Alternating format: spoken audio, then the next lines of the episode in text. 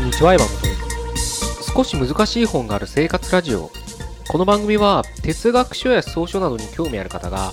私も読んでみようかなと思うきっかけを提供する番組です。それでは133回目ですね。よろしくお願いします。今日はですね、何のために本を読むのかについてね、ちょっと考えてみたいなと思うんですね。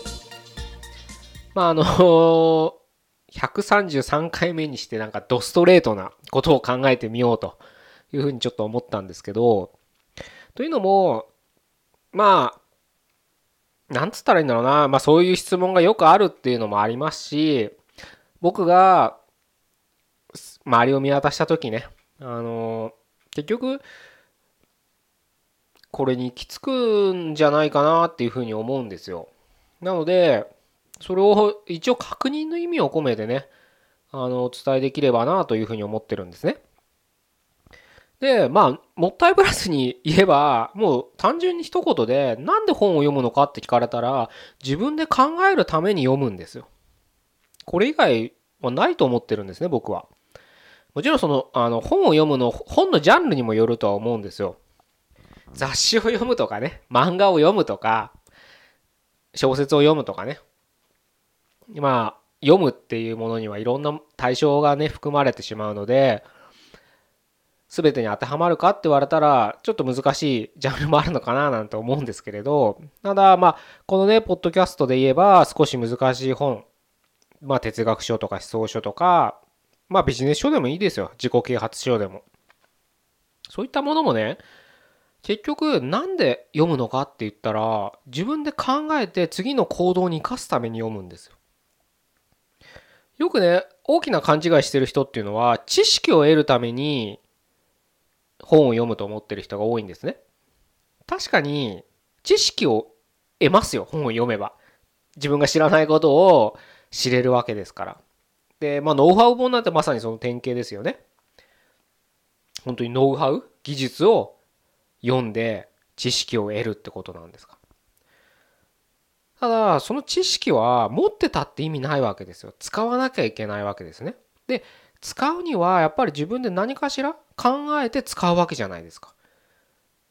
なんか右右から左わーわーわーって使うようなものではないはずなんです。知識っていうのは。ね、自分で考えるために使うわけです。あの考えて使うわけですよ。なので、知識を得ることはもちろん本を読んだ結果としてはありますけれど、それが目的ではないはずなんです。特にね、こういった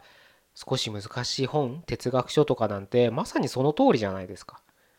彼らが言ってる言葉を、言葉っていうかね、内容を知識が増えても、それ使わなかったらただのうんちく野郎ですよ。何でしたっけあの、うんちくでしたっけ？昔流行りましたよね。雑学か。うんちくじゃあれか。雑学王みたいなのがちょっと何十年ぐらい前でしたっけ？流行ったかと思うんですけれど、別にそんな人になりたいわけじゃないですよね。哲学書を読んでね。その哲学者たちが僕らに与えてくれる情報知識を得て僕らは考えて自分で。で、何かを決断したい自分の生き方を決めたいって思うからああいった本を読むはずなんですよ。そこをねやっぱりね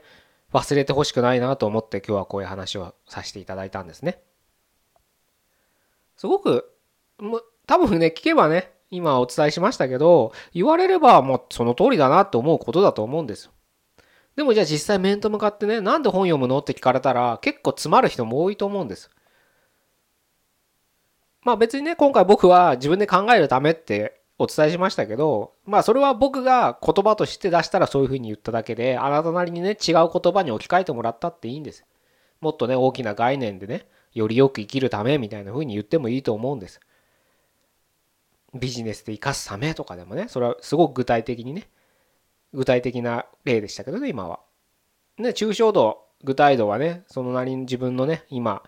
置かれてる文脈で考えていただければいいかなとは思うんですけど結局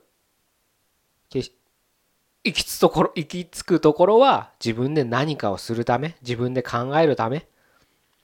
ていうとこに僕は落ち着くのかなと思ってます。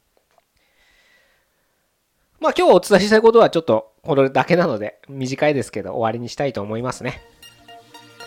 じゃあ133回目でした。ここまでどうもありがとうございました。